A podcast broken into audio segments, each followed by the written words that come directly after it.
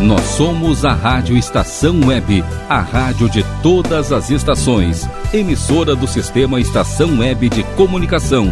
Porto Alegre, Rio Grande do Sul, Brasil. Rádio Estação Web.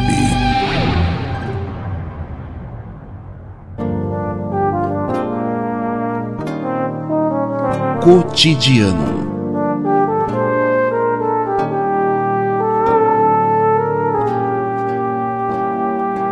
Apresentação Tânia Duarte. Boa noite, eu sou a jornalista e socióloga Tânia Duarte. Peço licença para estar com vocês na Rádio Estação Web, a rádio de todas as estações. O programa cotidiano tem como missão promover debates sobre as principais questões sociais, políticas e culturais. Participa comigo na bancada do programa a jornalista Júlia Machado. Seja bem-vinda, Júlia. Boa noite. Boa noite, Tânia. Boa noite, Rogério. Muito obrigada. É um prazer estar com vocês essa noite. Desde 2002, o Brasil já registrou 23 ataques em escolas, de acordo com o levantamento de pesquisadores da Universidade Estadual de Campinas.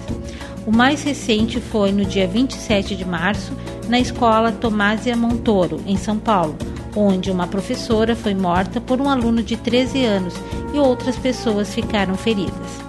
Uma pesquisa feita entre os dias 31 de janeiro a 21 de fevereiro deste ano pelo Instituto Locomotiva em parceria com o dos professores do ensino oficial do Estado de São Paulo, mostra que 69% dos estudantes consideram haver um nível médio ou alto de violência nas escolas estaduais de São Paulo.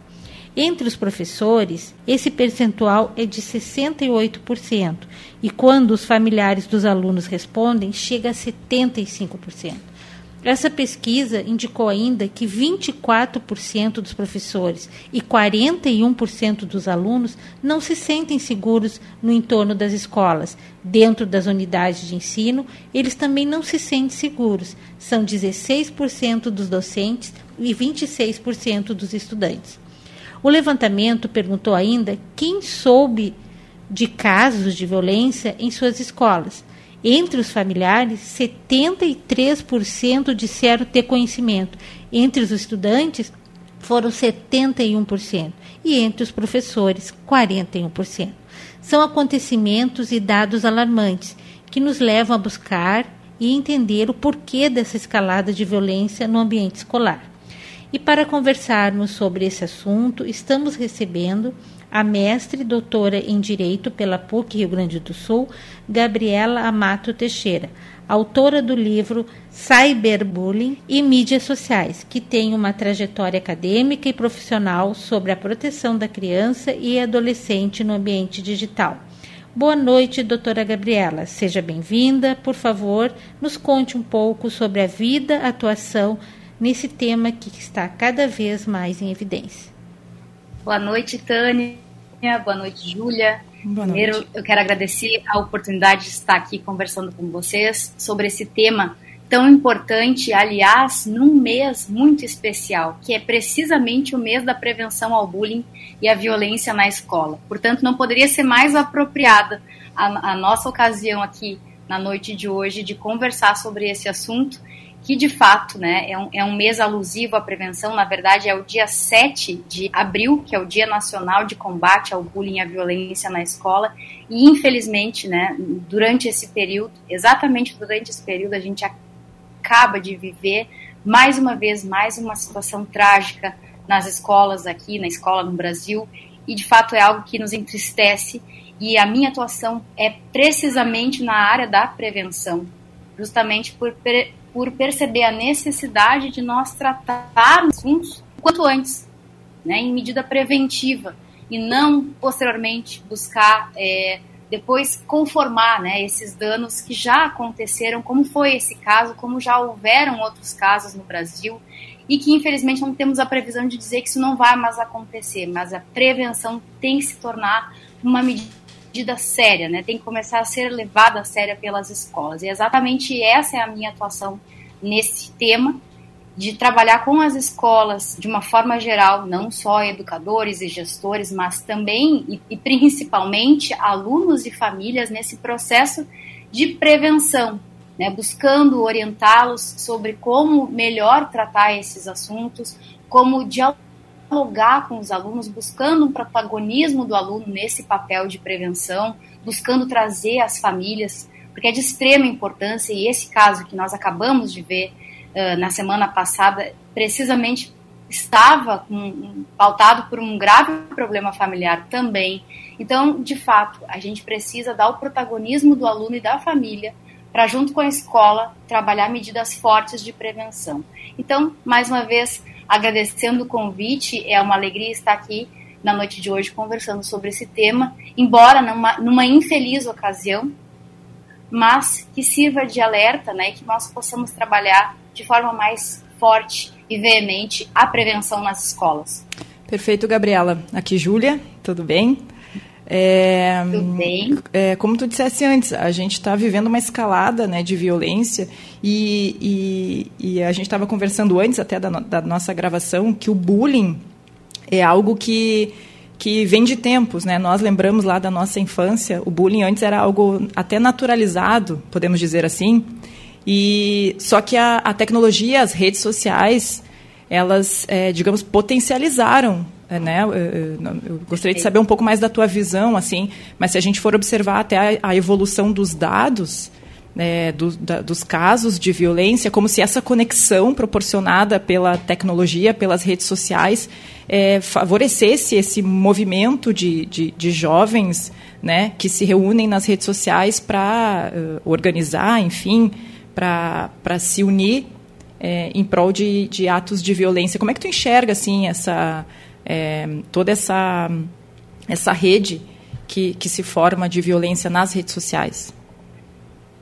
Exatamente, Júlia. É, a tua colocação foi bem precisa.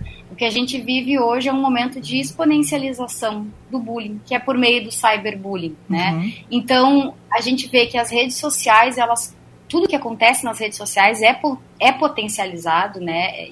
Alcança uma proporção que é exponencial, isso é inevitável, né? A gente já sabe, e tanto para o positivo quanto para o negativo, né? E é algo que eu costumo falar nas escolas, a gente fala muito de engajamento digital, mas a gente também tem que pensar no engajamento digital negativo e como é que a gente pode agir para evitar que essas situações, que essas postagens, ou que, enfim, que, que esse tipo de diálogo negativo, né, que essas relações, essas comunicações negativas não aconteçam, ou pelo menos minimizar esses acontecimentos online. Então, isso é algo que eu trabalho muito nas escolas e especialmente com os pais, porque até já, já vocês trouxeram alguns dados, eu também vou mencionar aqui algumas estatísticas que infelizmente nos colocam num cenário muito negativo nacional. Uhum. O Brasil é o país, é o segundo país no mundo que mais pratica cyberbullying, uma pesquisa do UNICEF de 2020. Então, de fato, a gente tem uma situação nacional que é de, de fato muito séria e é uma situação crítica. E o que, que a gente tem em contrapartida disso?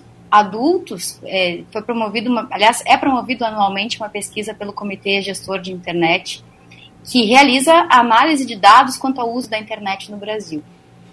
E eles realizam também pesquisas em relação ao uso de crianças e adolescentes, o uso de internet por crianças e adolescentes, e também como é que isso reflete na, nos impactos na educação. Então, tem a pesquisa TIC Kids, e a pesquisa TIC Educação, que trazem também alguns apontamentos nesse sentido sobre que, qual é a qualidade de uso né, da criança e do adolescente no Brasil em relação à internet. E o que a gente viu, e especialmente durante a pandemia, isso é uma, um dado que me chamou muita atenção e por isso também a importância de falar mais com as famílias sobre esse, esse tema.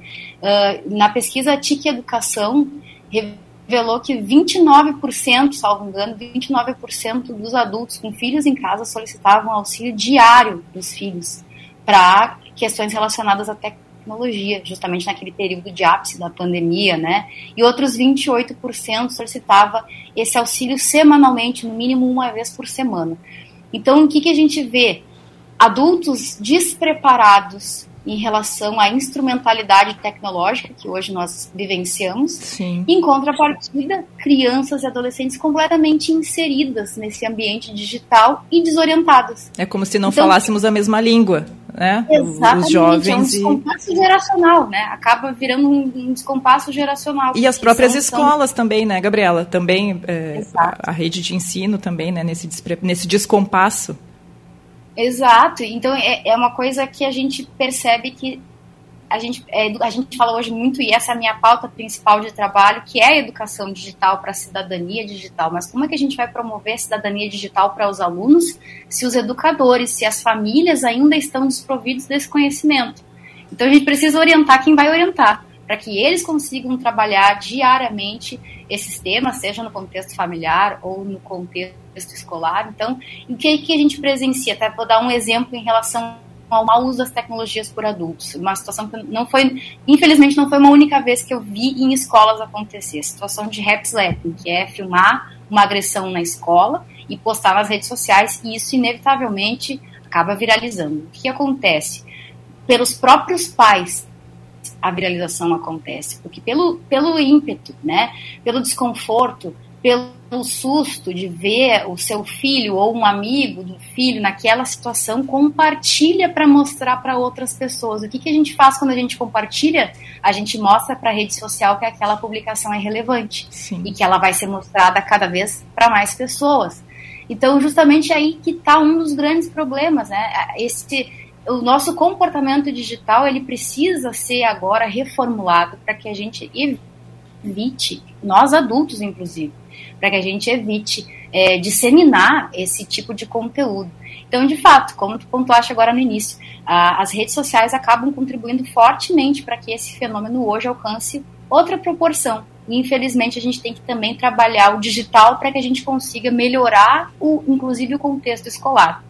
Doutora Gabriela, ainda dentro desse contexto da internet, a senhora poderia ah, dizer que o adolescente está trazendo para a vida real o que ele vive no virtual? Eu não sei se, se dentro dessa questão da internet, para ele mostrar o poder que tem para os amiguinhos, enfim, para eh, essa questão de armas, né, que também está se ocorrendo muito, né, mostra armas, eu sou poderoso, porque são adolescentes, 13, 10 anos, e após esse episódio de São Paulo, foi relatado na mídia que mais seis episódios aconteceram que, que uhum. claro que não eram armas, eram uh, brinquedos, né, digamos assim, mas foram, eles se sentem com poder de chegar na sala de aula e agredir um professor ou um coleguinha. Por que disso? Por que está acontecendo isso?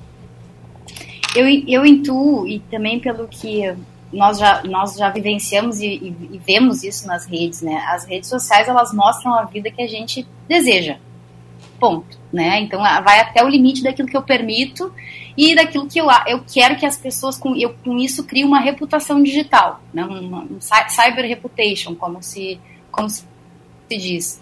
E com isso se cria essa reputação digital, inclusive como uma forma de forjar um poder, como nesse caso, né, de compartilhar imagens é, com armamento, seja de, real, seja de brinquedo, mas que para mostrar de uma certa forma um poder, para que quando isso chegue, para que quando haja um momento de reunião coletiva, vamos dizer assim, presencial, isso está já intrínseco na pessoa, ela já formou uma reputação digital e agora no presencial ela se vale dessa reputação.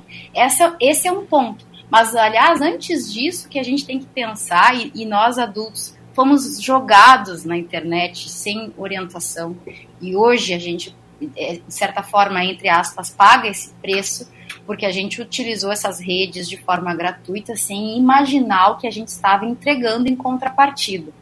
Pelo menos a grande maioria, né? Obviamente, algumas pessoas já tinham alguma ideia do que, que estava repercutindo. Mas, como a gente não paga pelo produto, somos o produto, né? E nós custamos e pagamos esse preço, né? De não entender exatamente o que, que vinha sendo entregue em contrapartida. Mas o que, que acontece? Nós então começamos a utilizar a internet de uma forma muito desorientada, vivemos esse processo e não nos preparamos para começar então a pontuar e orientar os nossos filhos, alunos, né, crianças e adolescentes, justamente para fazer um melhor uso do que aquele que nós fizemos. E também uma outra perspectiva geracional, né, nós adultos muitos ainda distinguem o que é real e o que é virtual. A vida no ambiente digital é uma, a vida no ambiente real é outra. Para as crianças e adolescentes de hoje, que a gente aqui pode chamar no Brasil de nativos digitais, eles não fazem essa distinção. O mundo é a, é a mesma coisa. O real e o virtual, para eles, é uma, é uma linha só, uma linha que se confunde. Então a gente precisa enxergar o digital com esses óculos, com a leitura que eles fazem do digital, para que a gente possa então conduzir melhor essa orientação de acordo com a forma como eles entendem esse ambiente digital. E se hoje nós já vemos esse problema acontecer, isso está se potencializando e vai se potencializar ainda mais quando nós vivenciarmos os períodos de metaversos onde real e virtual efetivamente vão se confundir no espaço, né, por meio da inteligência artificial. Mas então, se hoje nós já temos essa linha, que é uma linha contínua para eles, no metaverso, ou nos metaversos, ou até mesmo nos jogos virtuais de realidade aumentada, que hoje já são bastante utilizados por crianças e adolescentes, inclusive, isso acaba se confundindo ainda mais. Então, por isso a gente precisa começar a trabalhar esse tema com esse olhar, com o cuidado de entender que para eles existe uma linha só, que eles não distinguem e que eles utilizam esse ambiente então como uma forma de poder, como uma forma de criar aquela reputação e depois eles se valem dessa reputação quando estão ali no ambiente escolar ou qualquer outro ambiente onde estejam pares, né, reunidos de uma forma presencial. É, Gabriela, eu, eu achei muito interessante isso que tu colocaste de que eles não distinguem né, o que é vida real e o que é a, a vida virtual. E isso também provoca uma, uma barreira para os dois lados em relação ao, aos adultos, né, aos pais.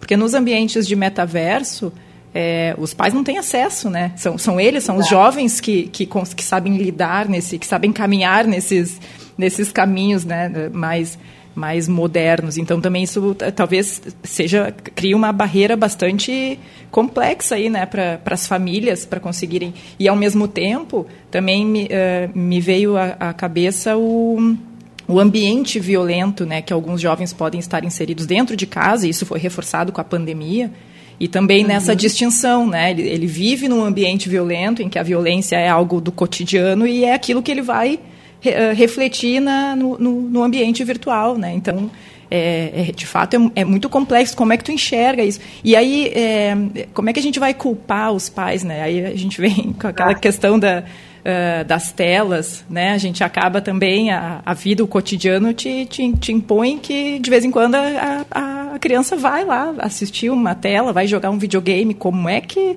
como é que a gente vai? Onde é que está o manual para isso, né, Gabriela? Exato. Ah, inclusive, falando em manual, existe mesmo a Sociedade de Pediatria isso, e, e se dedicou à escrita de, um, de um, uma espécie de manual, uhum. não recordo se eles utilizam essa expressão, mas também para falar sobre o uso de telas, e agora começar pelo fim né, da resposta. Mas, mas eles, eles se dedicaram a fazer esse estudo sobre o uso de telas por crianças, então eles indicam um uso progressivo vamos dizer assim.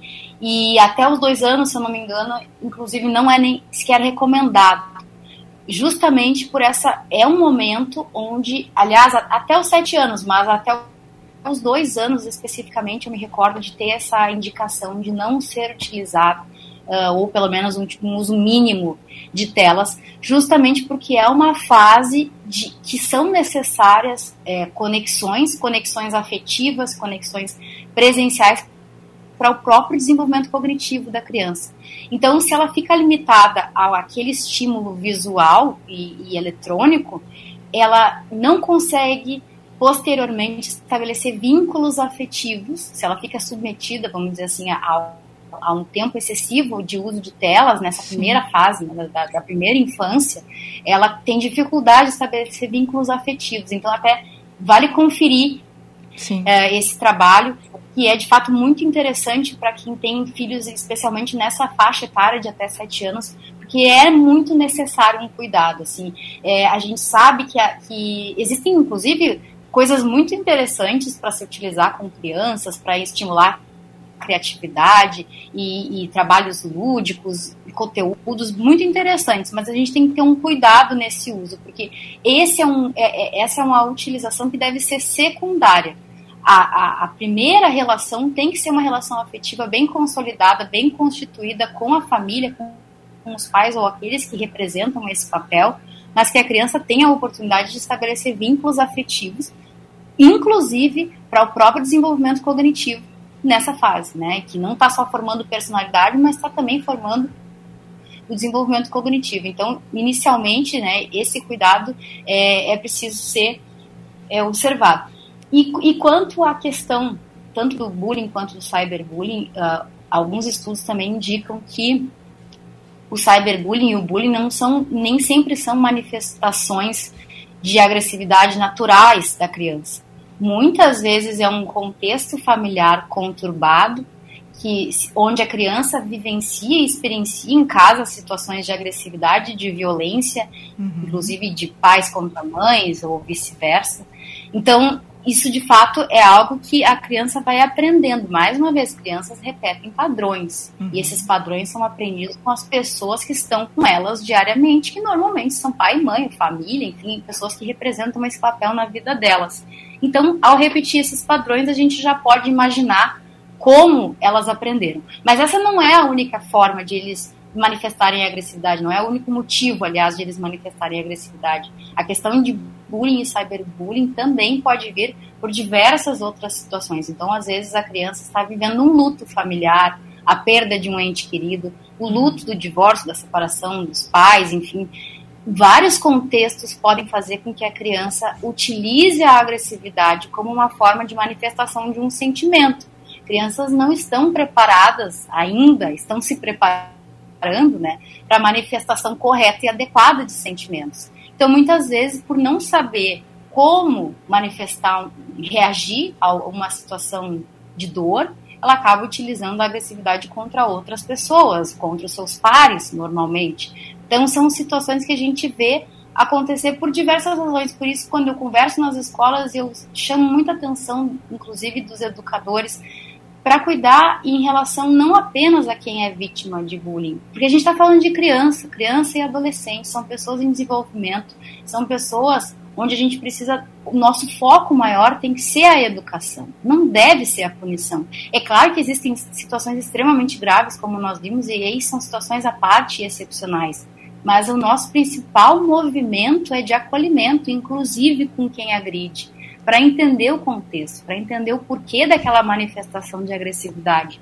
Eu acredito que isso acaba passando muito batido nas escolas e às vezes até os próprios pais confundem esses sentimentos e não conseguem dar o devido acolhimento. É uma fase da vida que necessita de acolhimento e, e que a correção ainda é, é em tempo, né? Como... em tempo de corrigir comportamento.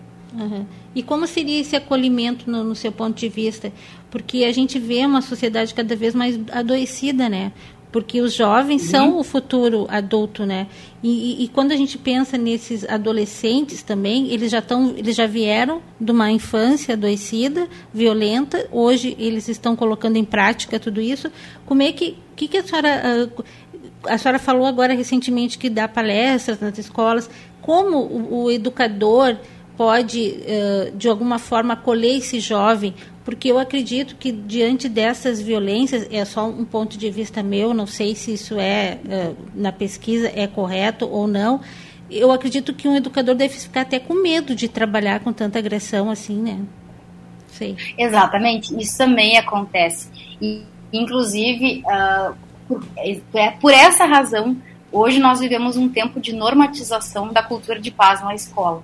Então a gente tem visto diversos movimentos legislativos nesse sentido. A gente teve agora bem recentemente estabelecida a Política Nacional de Educação Digital. Aqui no estado nós temos desde 2020 a Lei Estadual para a Educação e Cidadania Digital e em Porto Alegre mais especificamente também desde setembro do ano passado uma lei que, que, que escolas municipais aqui de Porto Alegre trabalhem a, a questão da educação digital como disciplina transversal. Então tudo isso por quê?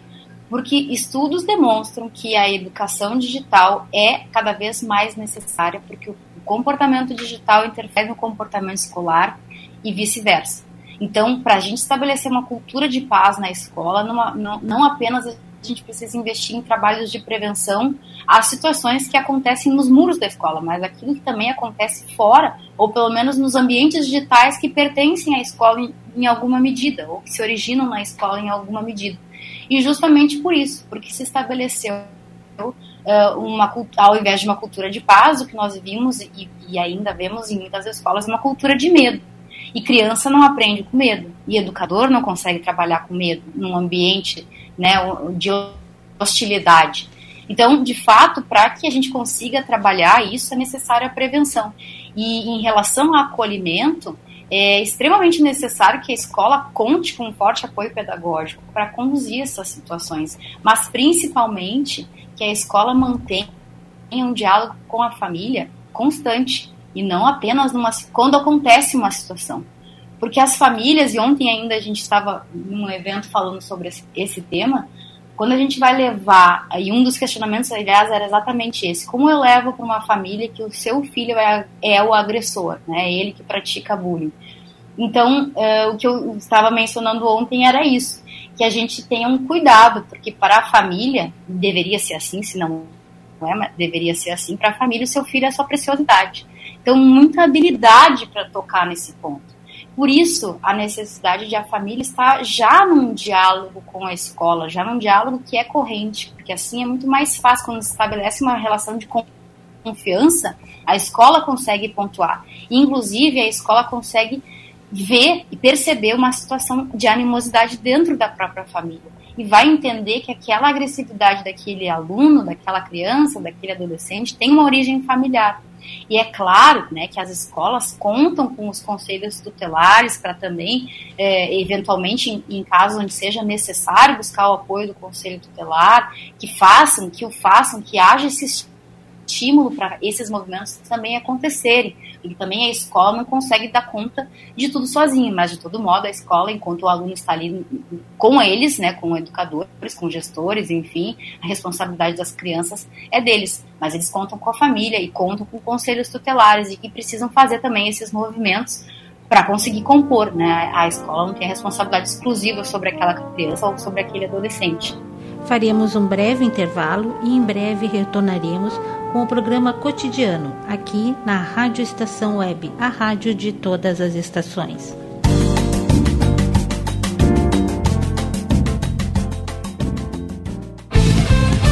Rádio Estação Web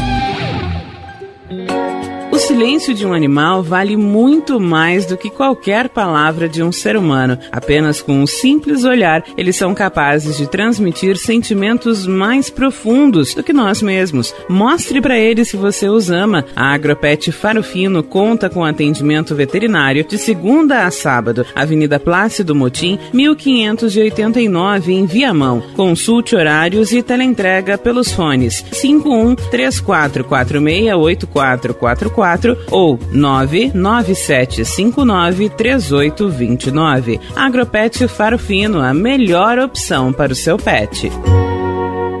Bom, o nosso preço é muito bom. O nosso prazo é pra lá de bom. Você encontra mais opção. Vem conferir a nossa promoção. Bom atendimento e preço sem concorrência é no Super Bom, Rua Santana 162, fone 51 3228 6555. Mercado Super Bom. Sua melhor opção em compras. Aí, você já experimentou o meu sorvete? Hum, é uma do Bom Sorvetes Artesanais, leves, gostosos e saudáveis em vários sabores, sem gorduras e conservantes. Conheça também o sacolé gourmet com pedacinhos de fruta. Preços especiais para revenda. Ligue 51995940772. Venha provar o que é bom. Sorvete artesanal é do Bom. Na hora de construir, deixe as dores de cabeça de lado. Escolha o local, defina o projeto e deixe tudo por conta da DCJ Construções e Reformas. Qualidade, sustentabilidade e confiança. Agora também com limpeza e pintura de telhados. DCJ Construções e Reformas. Solicite o orçamento sem compromisso pelo fone 51999892694. Está precisando financiar seu veículo, seja carro, moto, caminhão, ônibus ou trator? Com apenas 5% de entrada, aprovamos seu financiamento. Menor taxa de entrada do mercado. Temos abertura de financiamento utilizando seu FGTS. Não perca tempo. Entre em contato agora. Grupo Lemos 0800 591 6575 0800 591 6575 ou WhatsApp 11 97101 7146 11 97101 7146. Acesse nosso site grupolemosbrasil.com. Grupo Lemos, menor taxa do mercado. Uber Dogs e Cats, transporte de animais domésticos com motorista altamente treinado e especializado. Veículo climatizado para viagens e passeios. Leve seu pet para eventos, clínica veterinária e exposições com todo o conforto e carinho que ele merece. Fale com Mauro Sérgio pelo fone 51999577968. Uber Dogs e Cats precisou, chamou 5199957 7968. Primavera, verão, outono, inverno. O que você ouve? Estação Web.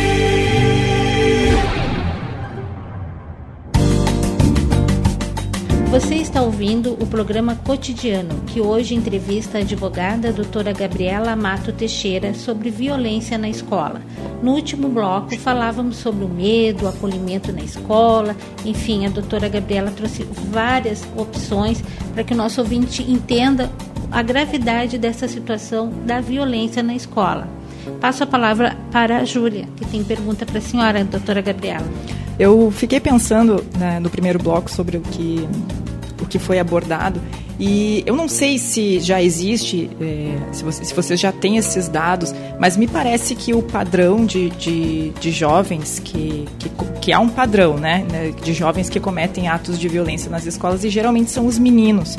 Vocês têm conhecimento de por que é, é, a maioria, grande parte, é, um, é, o problema da adolescência? O que, que, o que mais está envolvido nisso, assim, para esse padrão ser tão visível é, nesses acontecimentos? Um, um padrão, Julia, que se repete muito é exatamente esse: é, meninos e contra meninas. Então, e, e na, na, verdade, no Brasil, é, o Brasil é recorde também. Olha, infelizmente eu, eu trago só recordes negativos, uhum. mas esse é um fato também. É, o Brasil também é recorde de agressividade contra meninas. Uhum. Exatamente por uma questão de adolescência, corpo e aceitação física. Então, esse é o, esse é o principal motivo de bullying na escola ou de cyberbullying. Então, principalmente as meninas são vítimas desses casos. Se eu não me engano, no mundo são 58% das meninas que são vítimas de situações nesse sentido. No Brasil são 77%. Então a gente tem uma, uma, de fato assim a chamar a atenção e justamente essa pauta física né?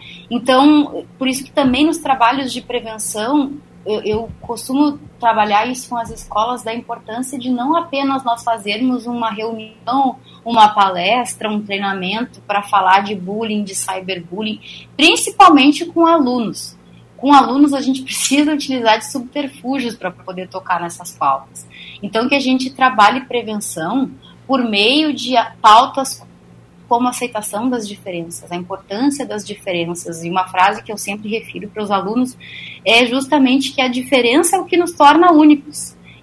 Então, que a gente possa valorizar as diferenças, porque é exatamente isso que nos individualiza. E é muito importante a, essa aceitação. Hoje a gente vê, e mais uma vez a gente toca no ponto mídias sociais, né? Hoje a gente vê cada vez mais adolescentes utilizando filtros nas redes sociais justamente por uma dificuldade em aceitação do corpo, porque faltam movimentos nas escolas, e eu, eu, eu bato nessa tecla das escolas, porque as escolas são um local de educação por excelência, não que elas tenham o dever exclusivo de tocar nesses assuntos, mas eu não vejo lugar melhor para que se trabalhe esses temas dentro dessa perspectiva de educação. E essa é uma forma de educação. Então, trabalhar a importância de aceitação das diferenças, isso começa a se estabelecer uma cultura diferente, uma cultura de aceitação, né, uma cultura de respeito. E, e também quando a gente fala de bullying e cyberbullying, é muito importante reforçar que a gente toca muito no ponto de autor e vítima, vamos dizer assim, né, de, de quem pratica e quem é vítima de cyberbullying ou de bullying, mas a gente esquece de olhar um, um outro elemento muito importante nessa equação, que é a plateia.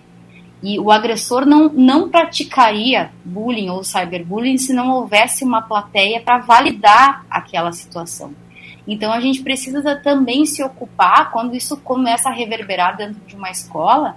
É um contexto escolar de discentes, não necessariamente só alunos, mas é, muitas vezes sim, de discentes que estão com algum tipo de problema, de, inclusive de compreensão da própria realidade, de entender que aquela agressão é algo justo, que aquilo é algo que possa ser aceito.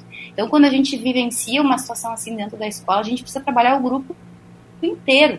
Porque senão, eu, como eu disse, a plateia valida aquela situação e a pessoa começa a se empoderar cada vez mais para continuar praticando bullying ou cyberbullying. Por isso, a importância de trabalhar esse, essas pautas de uma forma preventiva. Isso a gente não tem como garantir que isso não vá mais acontecer mas pelo menos que esses impactos emocionais a gente consiga pelo menos minimizá-los. Poderia acrescentar, né, doutora Gabriela, quando a senhora falou da violência contra as meninas, eu me lembrei que esse caso de São Paulo, ele foi a violência em relação ao racismo, né? Então, eu acho que o racismo também tem que ser trabalhado bastante Sim. na escola, né? O que, que a senhora teria a dizer sobre isso?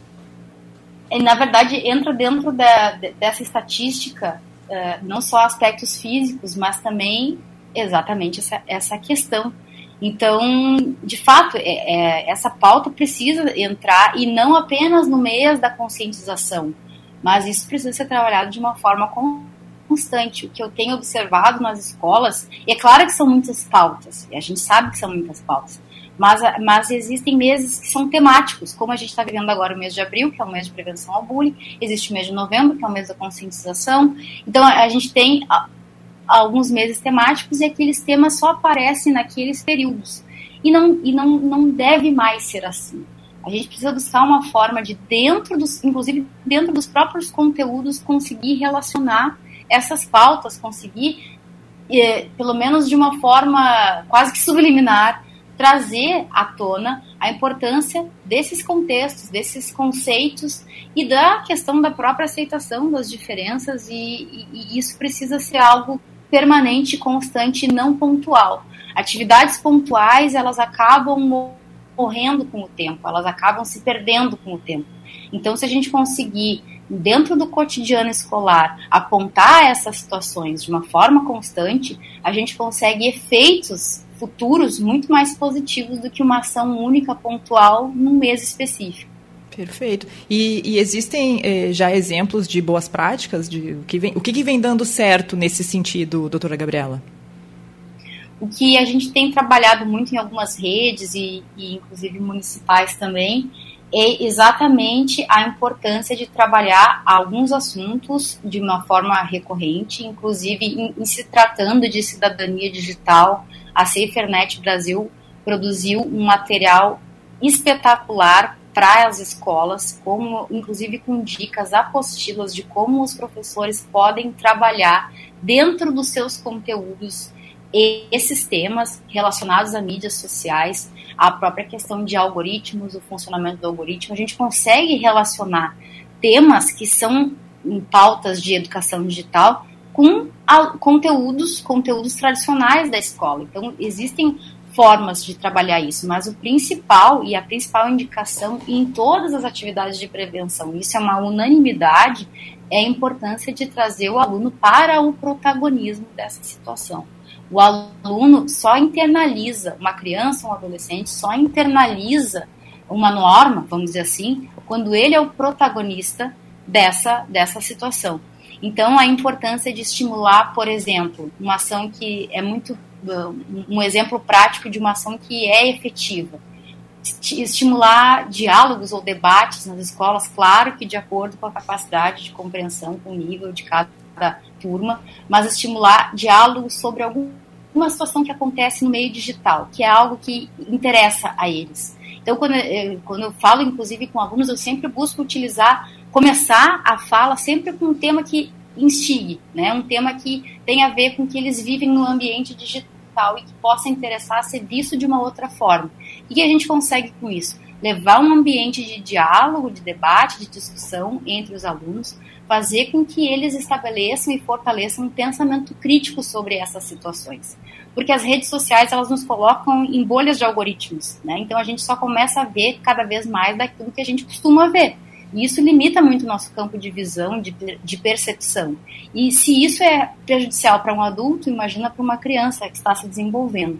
Então a ideia é justamente buscar essas situações, levar para o ambiente de sala, conseguir estabelecer um debate para que aquela criança, para que aquele adolescente possa é, verificar o seu posicionamento, que ele tenha a oportunidade de ouvir uma opinião contrária e que ao final ele consiga reforçar o seu posicionamento ou mudar de opinião, mas que com isso se consiga então uh, deixá-lo, né, desenvolver esse pensamento crítico que acaba sendo muito limitado pelas mídias e, a, e aí que eu me refiro a plataformas de uma forma geral, né? A gente conhece como elas funcionam, qualquer uma delas de comunicação ou até mesmo de transmissão, como de YouTube, são plataformas que, que se alimentam e que nos alimentam com mais do que, com cada vez mais do mesmo, cada vez mais daquilo que a gente costuma pesquisar, daquilo que a gente costuma assistir, qual, com qual objetivo, que a gente fique cada vez mais tempo dentro da plataforma. Então não vai, numa, não vai me mostrar uma coisa diferente do que eu costumo assistir, porque eu vou acabar saindo dali.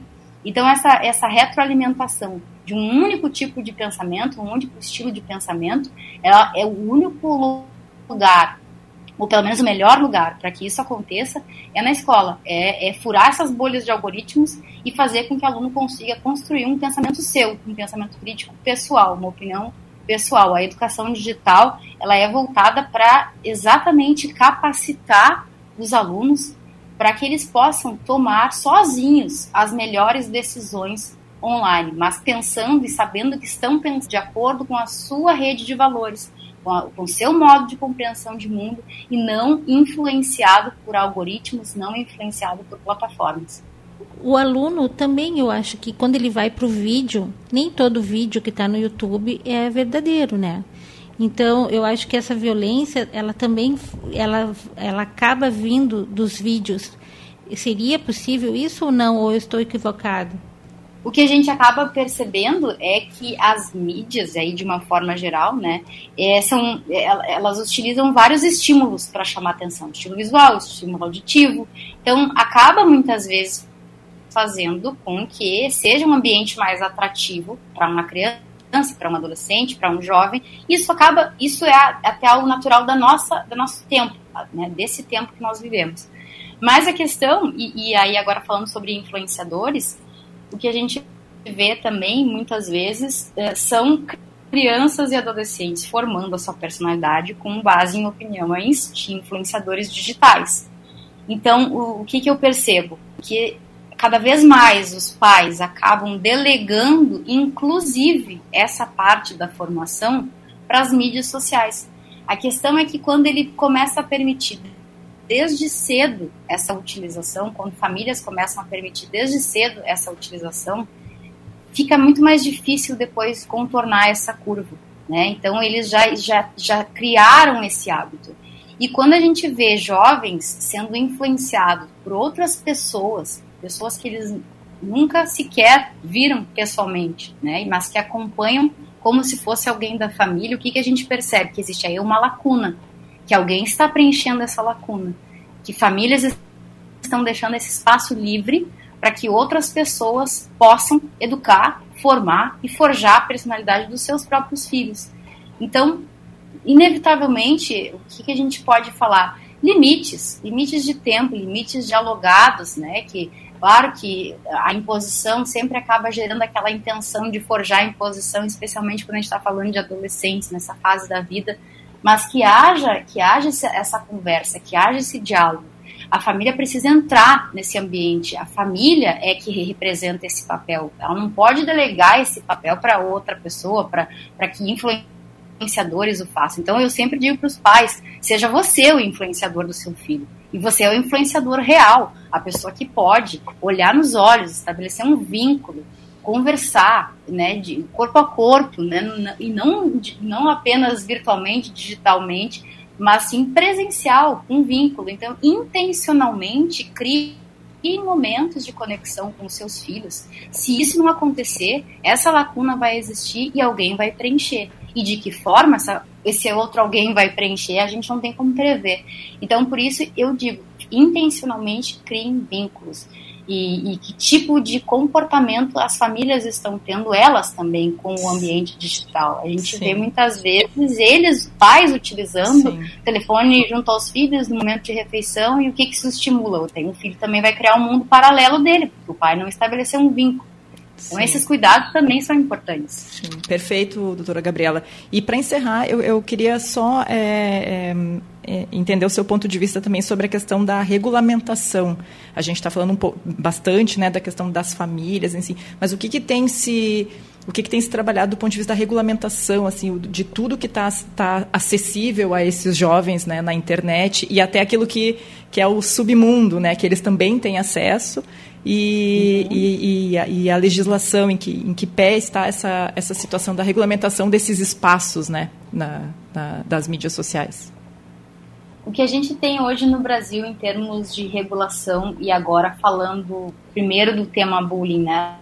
No Brasil a gente não, a gente só tem a lei do bullying, né, que é uma lei que estabelece algumas situações que podem ser compreendidas como bullying, uhum. que, da, é, que orienta, que recomenda que as escolas é, trabalhem medidas de prevenção dentro do ambiente escolar e ponto. Uhum. Então, ao meu sentir, isso é uma visão minha, pessoal, é, ao meu sentir, a lei acaba sendo muito superficial na medida que ela não uh, impõe nenhuma medida de fiscalização dessas medidas e também não trata sequer da importância da família nesses processos. E então, nem punitiva, né? Nenhuma. Nem punitiva, exatamente. Uhum. Então fica uma coisa muito solta, muito vaga. Então por isso, na minha perspectiva, carece, carece de algo mais pontual nesse sentido. Mesmo as leis de educação digital, elas também são apenas orientadoras, mas elas carecem desse segundo movimento, que é o movimento de verificar, de fiscalizar se essas situações, se essas medidas são, estão sendo implementadas. Em termos de regulação de plataformas, né, agora falando, uhum. a gente vive no, no Brasil, nesse preciso momento, um debate em relação à responsabilidade das plataformas por conteúdos publicados por terceiros. Então, embora a gente tenha hoje o Marco Civil da Internet, a LGPD, a gente tem ainda algumas lacunas que estão sendo discutidas, porque é, é, inevitável, de fato, é muito difícil plataformas conseguirem controlar. Imagine plataformas da dimensão da meta, que tem hoje bilhões de usuários no mundo, então acaba sendo difícil conseguir regular todo o conteúdo e se responsabilizar, porque afinal o objetivo dessa plataforma é a comunicação usuário-usuário. Né? Então, isso acaba ficando muito complicado de haver essa, essa fiscalização e essa responsabilização das plataformas. Mas a gente vive esse debate hoje, nesse momento, e, e, tem, já, e temos exemplos já no cenário internacional, inclusive, por exemplo, na Alemanha, que é a lei que regula a, a, aplicação dos direitos fundamentais na internet, hoje ela é, ela é muito mais dura do que o nosso sistema aqui. É uma legislação que acaba punindo, né, excluindo, obrigando as plataformas a essa regulação, a essa fiscalização de conteúdos, sob pena de multas milionárias.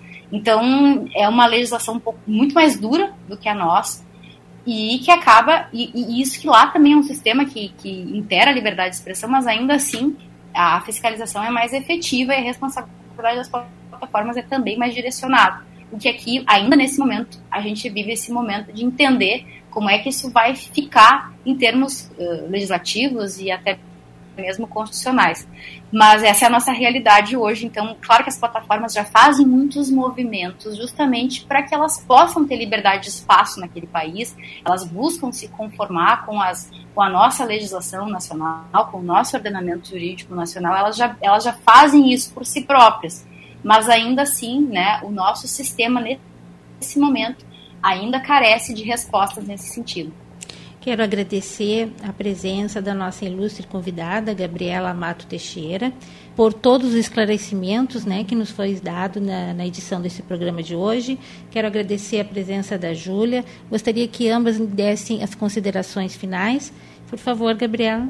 Bem, Tânia, eu quero agradecer mais uma vez a ti, a Júlia, pela oportunidade, por trazer esse tema. Uh, na minha perspectiva, uh, o que a gente está fazendo aqui na noite de hoje é algo muito importante, leva um recado para quem nos ouve, leva um recado sobre a importância da prevenção. A gente sabe que ainda existem casos muito graves, muito tristes, como nós acabamos de ver, e na, uma sequência, inclusive, pós aquele grave caso, de outras situações semelhantes, justamente nesse período, como eu havia logo no início falado, justamente nesse início, de, de, nesse mês de prevenção ao bullying e à violência na escola. Então, que fique nos nossos corações esse recado e esse estímulo a buscar as melhores formas de prevenção, a buscar as melhores formas de trabalhar isso de uma forma contínua, com escolas, com famílias. A gente precisa consolidar essa rede de proteção para que ela possa se fortalecer e se unir em favor dessa prevenção.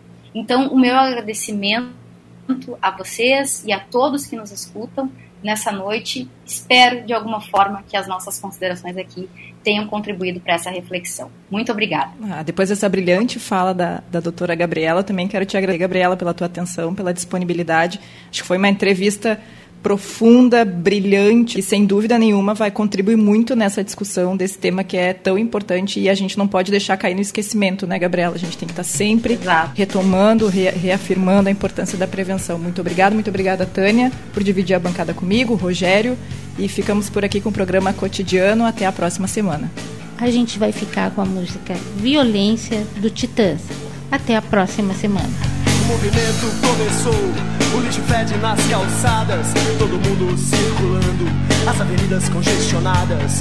O dia terminou, a violência continua, todo mundo provocando, todo mundo nas ruas. A violência está em todo lugar.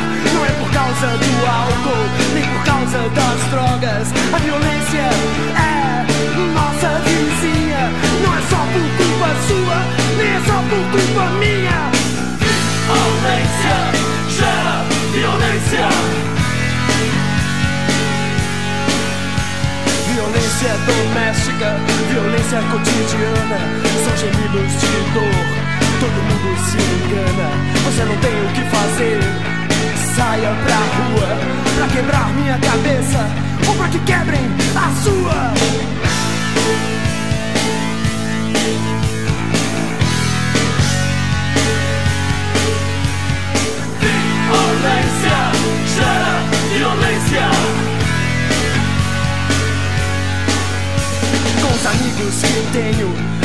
Preciso inimigos. Aí fora ninguém fala comigo. Será que tudo está podre? Será que todos estão vazios? Não existe razão, nem existem motivos. Não adianta suplicar, porque ninguém responde. Não adianta implorar. Todo mundo se esconde, é difícil acreditar que somos mais os culpados. É mais fácil culpar Deus O crime é venerado e posto em uso por toda a terra. De um polo ao outro se imolam vidas humanas. No reino de Zócoto, os pais degolam os próprios filhos, seja qual for o sexo, desde que sua cara não lhes agrade. Os coreanos Incham o corpo da vítima à custa de vinagre. Depois de estar assim inchado, matam-no a pauladas. Os irmãos moráveis mandavam matar com cócegas.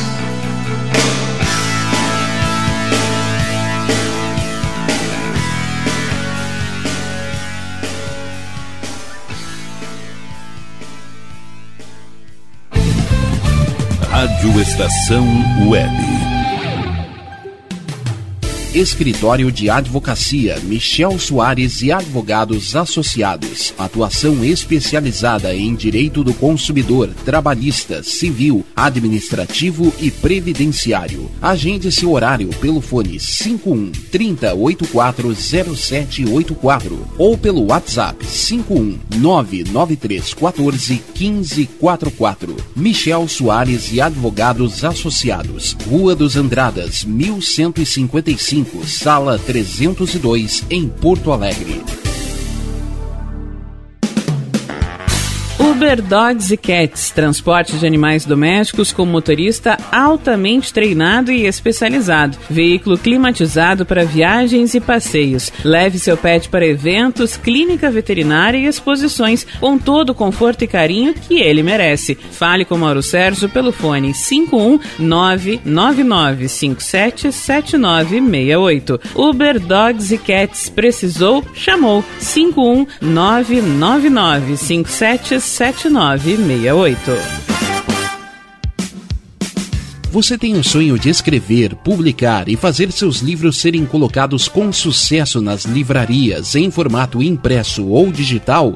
Conheça a Casa de Escriba, empresa especializada em projetos editoriais, artísticos e gráficos. A melhor parceria para escrever a sua história. Casa de Escriba. Para mais informações, ligue 51 99115 2090. Está precisando financiar seu veículo, seja carro, moto, caminhão, ônibus ou trator? Com apenas 5% de entrada, aprovamos seu financiamento. Menor taxa de entrada do mercado. Temos abertura de financiamento utilizando seu FGTS. Não perca tempo. Entre em contato agora. Grupo Lemos 0800 591 6575. 0800 591 6575 ou WhatsApp 11 97101 7146 11 97101 7146. Acesse nosso site grupolemosbrasil.com. Grupo Lemos, menor taxa do mercado.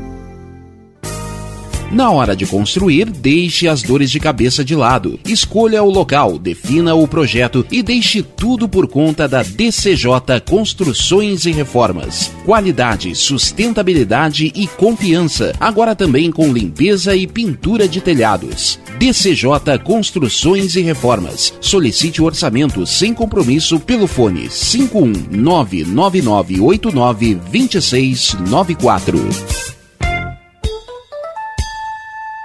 DNB Gráfica e Marketing Digital. Tudo para divulgar seu produto ou serviço. Gerenciamento completo de redes sociais com pacote de artes personalizadas. E ainda banners, panfletos, cartão de visita, brindes, adesivos e muito mais. Entrega em até cinco dias úteis. Consulte condições. DNB Gráfica e Marketing Digital. Entre em contato e peça seu orçamento. 519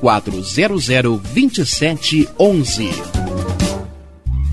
Primavera, verão, outono, inverno. O que você ouve? Estação